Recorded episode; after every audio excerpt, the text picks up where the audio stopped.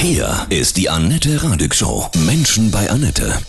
Ich freue mich sehr, heute bei mir zu Gast Sarah Wiener, Köchin und Abgeordnete im Europaparlament in Brüssel. Guten Morgen, Sarah, grüße dich. Hi. Guten Morgen, Annette. Du hast den männlichen Köchen ja wirklich ganz schön das Fürchten gelehrt, ja? Wer ist dein Lieblingsmännerkoch? Ich bin mit ein paar ganz gut befreundet. Es scheint so ein bisschen merkwürdig, weil wir so unterschiedlich sind. Äh, sehr gut mit Tim Melzer mhm. und mit Rainer Saas. Und ansonsten sind die Köche, die wirklich, von denen ich denke, das sind Spitzen, Spitzenköche, die kennt die Öffentlichkeit nicht. Die kochen in irgendwelchen Restaurants und sind da nicht im Fernsehen. Dein Lieblingsessen, Sarah, als kleines Mädchen? Ich hatte nicht wirklich ein Lieblingsessen, weil wir keine Rituale hatten, wo man gesagt hat, das gibt's immer zu Weihnachten, das gibt's immer zum Geburtstag. Insofern äh, bin ich da nicht so konditioniert. Was ich sehr, sehr gern mochte, weil ich es selber kochen konnte und das war die erste Speise, die ich dann auch ausführlich ewig gekocht habe, war Grießbrei. Ich habe jedes Stadium vom Grießbrei äh, kochen hinter mir, von angebrannt, zu dick, zu flüssig, zu viel Marmelade.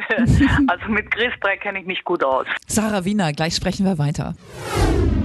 Heute bei mir Sarah Wiener. Du warst auch Fernsehköchin, hast viele, viele Kochbücher auch veröffentlicht. Würdest du sagen, dass Nahrung Medizin ist? Du setzt dich auch für sehr gesunde Lebensmittel ein? Nahrung ist sowieso immer äh, sozusagen hat eine heilende Wirkung und kann deswegen Medizin sein. Wir leben ja von dem, was wir essen und insofern beeinflusst das auch sehr unseren Stoffwechsel und die Gesundheit unseres Stoffwechsels. Das heißt aber nicht, dass wenn ich heute irgendwas esse, was von dem ich annehme, dass es eine minderwertige Qualität hat oder vielleicht auch Müll ist, dass ich dann gleich da niedersinke. Es ist, Nahrung ist ja ein langsames System und ein offenes System, also dass schon einige Faktoren zusammenkommen müssen, um wirklich dann den Organismus auf Dauer zu schädigen oder wenn man sehr sensibel ist, geht das natürlich dann noch schneller. Hm. Früher wurde ja Milch gehypt, ne? heute ist die Diskussion in Brand, äh, dass sie ja eher entzündungsförderlich sein sein soll? Ich bin mit äh, Milch mit Massen von Milch groß geworden, weil Milch war eben, hatte viele Proteine, äh, ist billig gewesen. Also wir haben zu dritt jeden, jeden einzelnen Tag sieben Liter Milch getrunken, weil wir einfach von Milch, von Brei und von, von Rammerbroten uns ernährt haben, so wie das oft bei ärmeren Haushalten der Fall ist. Insofern bin ich also auf Milch, auf gute, frische, fette Vollmilch konditioniert nur wenn wir über Milch reden, dann haben wir noch nicht über die Qualität der Milch und was eigentlich Milch ist geredet.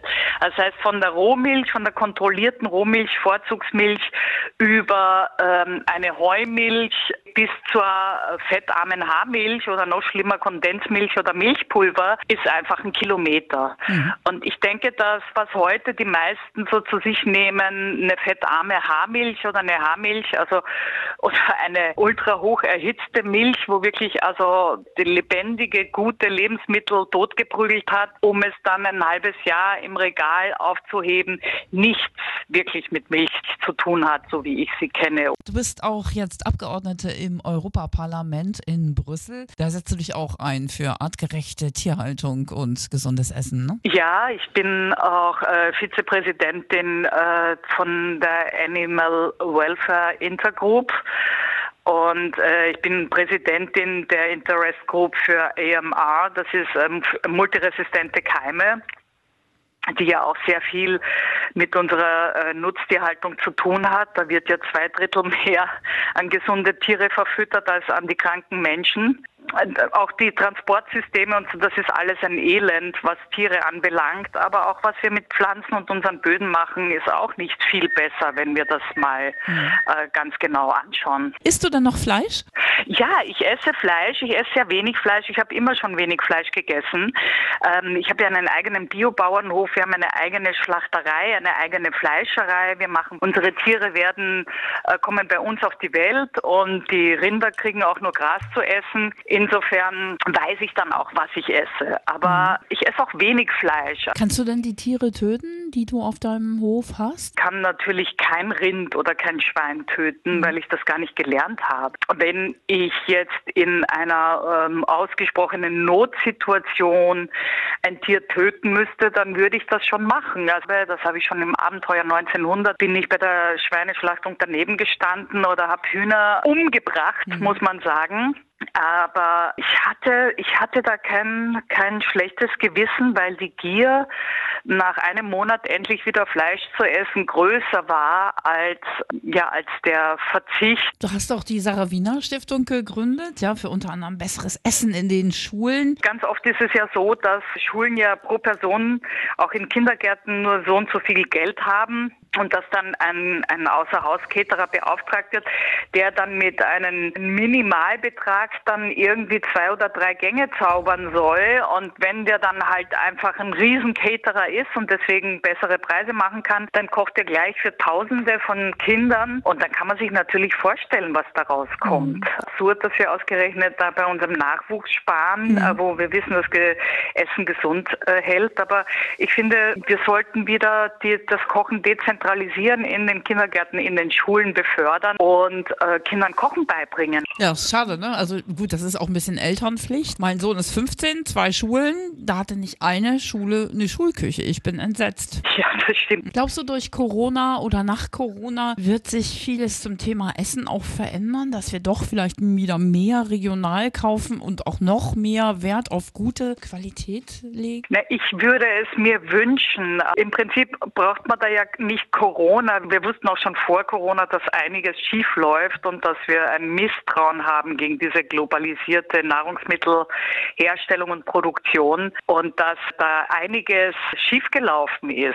Nicht nur für die Natur, sondern auch für andere Völker, für die Leute, die darin arbeiten, für unsere eigenen Bauern, die schlecht bezahlt werden, äh, für uns selber, wo wir nicht mehr kontrollieren können und nicht mehr nachverfolgen können, was wir überhaupt essen, wie Dinge hergestellt werden. Am Ende dann äh, haben wir auf einmal 1300 Pestizide, bekommen aber selbst äh, Lebensmittel mit Pestiziden gespritzt, die hier in Europa verboten sind, weil das auch niemand kontrollieren kann oder will. Und letztlich äh, muss man leider sagen, haben wir festgestellt, also ich habe da selber einen Test gemacht, dass wir alle Glyphosat pinkeln und dass wir extrem viele Umweltgifte auch in der Muttermilch haben. Also das kann ja niemand wollen. In deinem Haus ist die Küche auch dein Lieblingsort oder?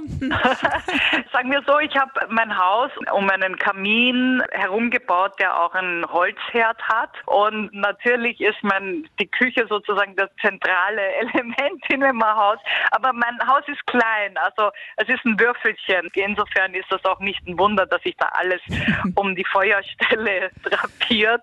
Und dann habe ich eine große, große Speisekammer, die einfach mein Glück ist. Nicht nur jetzt in Corona, sondern schon vorher, weil ich einfach gern Sachen pflücke, einwecke mhm. und vielleicht kommt jetzt auch wieder die Zeit, wo die Menschen sagen, hey, wie macht man eigentlich selber Sauerkraut? Die das Renaissance der Speisekammer, das finde ich cool. Meine Großmutter hatte auch sowas. Ich fand das toll.